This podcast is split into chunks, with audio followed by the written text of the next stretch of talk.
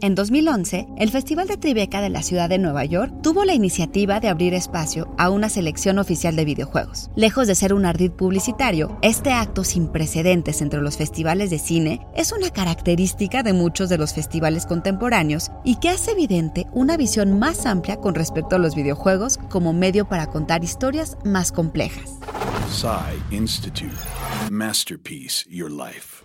Si bien es cierto que hasta el 2017 los festivales de cine se habían mostrado escépticos y hasta trazaron un límite a la inclusión de videojuegos en sus muestras, hoy no solo les han abierto las puertas, sino que han generado espacios para la distribución alternativa de producciones que quizá no alcanzarían los canales comerciales, justo como ocurre con una película. Y es que los festivales de cine tienen al menos dos funciones. Una social, que consiste en generar un espacio simbólico para la legitimación de autores y obras que en algunos casos sirven también como rito de paso para que un cineasta pueda dar a conocer su obra al nicho interesado en consumirla y apreciarla. Su segunda función es la de ser espacios de mediación para que los creadores, productores y distribuidores puedan dialogar sobre temas económicos y de negocios. Así, un festival se convierte en un punto de encuentro que favorece a la industria al poner su maquinaria en contacto con la crítica y también con las audiencias. En el caso de los videojuegos, existen también festivales especializados. Sin embargo, el abrir los festivales de cine a los videojuegos es reconocer sus aportes culturales comunes, así como mostrar producciones que por sus características peculiares quizá no llegarían a circuitos comerciales convencionales. De esta manera, el festival se convierte en un lugar de consumo cuya oferta videolúdica es diferente, ofreciendo así a los jugadores oportunidades únicas para jugar títulos que no son accesibles o no han salido al mercado.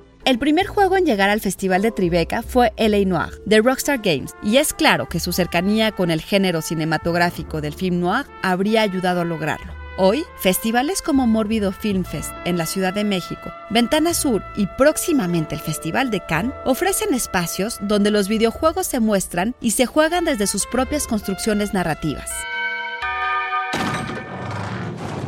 No tengo dulces, así que lleguen. No, no queremos dulces, queremos armas. ¿Pero para qué las quieren? Apocalipsis Zombie. Así, este 25 de octubre se presenta la comedia de terror Mex Zombies, dirigida por Chava Cartas en el marco de Mórbido 2022. Y ese mismo día se podrá descargar el videojuego oficial de la película, en cuya realización participaron egresados de SAE México. Para que vean que el cine sí juega con los videojuegos. Texto original de Blanca López y guion de Antonio Camarillo. Y grabando desde casa, Ana Goyenechea. Nos escuchamos en la próxima cápsula SAE.